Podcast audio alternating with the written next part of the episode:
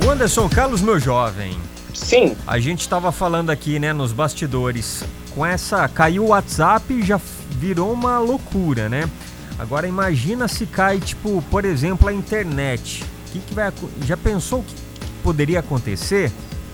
Rapaz, eu tô vendo aqui, tem muitos negócios aqui, tem muitos vendedores, empresários que estão sendo afetados pela pane. Diz que o TikTok, Twitter, Telegram também ficaram estáveis. Então tá, tá, tá complicado hoje, tá? Uma segunda-feira difícil, principalmente para quem trabalha com a internet. Né? Muita gente trabalha. A gente também está trabalhando nesse momento, sim, a gente está tá usando aqui uma das ferramentas, né, um dos aplicativos, o Skype, né, também para trabalhar. E a gente usa aí o, o vários deles aí para interagir com a nossa audiência também, né, Fabinho? É, só que a gente usa muito o WhatsApp, né, para interagir com os ouvintes. E enfim, hoje não rolou, não aconteceu, né? O Tricotando também não teve participações, mas enfim, né? Vamos torcer para que logo se restabeleça aí a conexão e tudo volte ao normal. Ô, Exatamente, jo... principalmente nessa época de pandemia, que as redes sociais aproximou muita gente, né? Sim, sim, é verdade.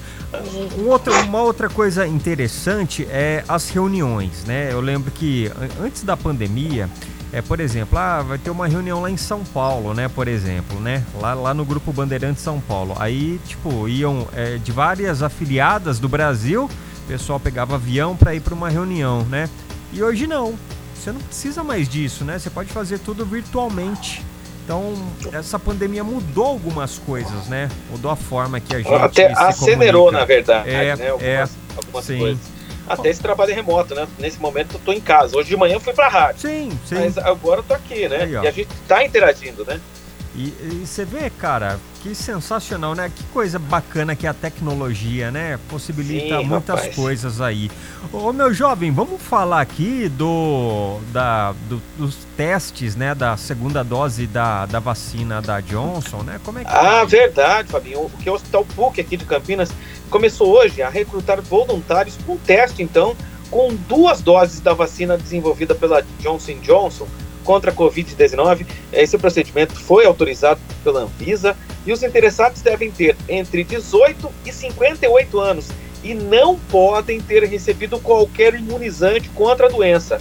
As inscrições estão disponíveis no site do Hospital PUC Campinas. Vou passar o endereço aqui, atenção. É hospital puc-campinas.com.br. Hospital campinas.com.br. Então, olha, uma, uma, interessante, né, rapaz? É, quem quiser entrar nesse, nesse experimento, diferente dos outros testes de andamento pelo centro de pesquisa, em que os voluntários precisam de grupos de controle com aplicações de vacina e placebo, dessa vez todos os selecionados receberão de fato o imunizante. Beleza? Tá, tá, certo, tá falado, meu jovem. Até já. Valeu. A sua revista diária. Revista Nativa.